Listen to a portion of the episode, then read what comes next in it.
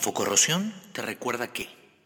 Estimados amigos, ¿qué tal? ¿Cómo están? Bienvenidos a una nueva edición de Infocorrosión te recuerda que y en esta oportunidad vamos a hablar sobre la clasificación de las atmósferas.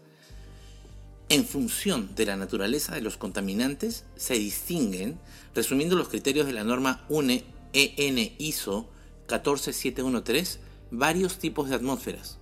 Por ejemplo, tenemos la atmósfera industrial, la marina, urbana, rural y tenemos otro tipo que es cuando hay una mezcla de influencias entre atmósferas como urbano-marina, industrial-marina, urbano-industrial-marina, etc. Por otro lado, y de acuerdo con el clima, las atmósferas pueden ser secas, húmedas, lluviosas, tropicales y polares, dentro de las cuales es posible hacer igualmente una serie de matizaciones, por ejemplo, atmósfera tropical lluviosa, etc. Para clasificar plenamente una atmósfera se deberá tener en cuenta el conjunto de factores climáticos y de contaminación.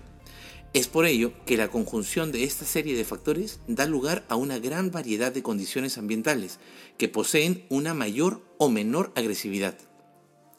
En este sentido, una de las peores combinaciones que pueden darse es la de una atmósfera industrial marina con un clima de alta humedad.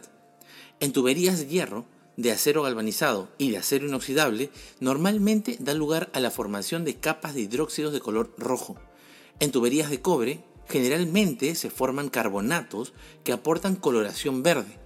Es el tipo de corrosión que también se produce normalmente en aguas con carácter muy agresivo, como es el caso, por ejemplo, del agua de Madrid, Burgos y Galicia.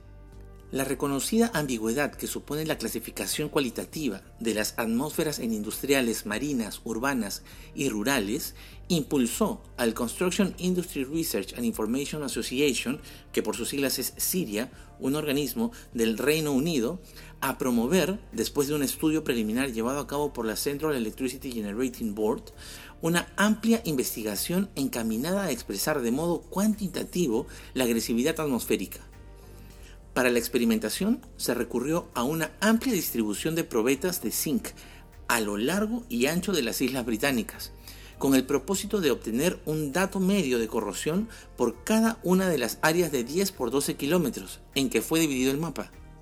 Este enfoque obligó a situar probetas de zinc en varios miles de puntos de exposición durante el periodo de 1968 a 1974. Es importante señalar que se escogió el zinc por considerar que con este metal se produce, mejor que con otros, una fuerte dependencia entre corrosión y calidad del aire. Esto fue Infocorrosión te recuerda que...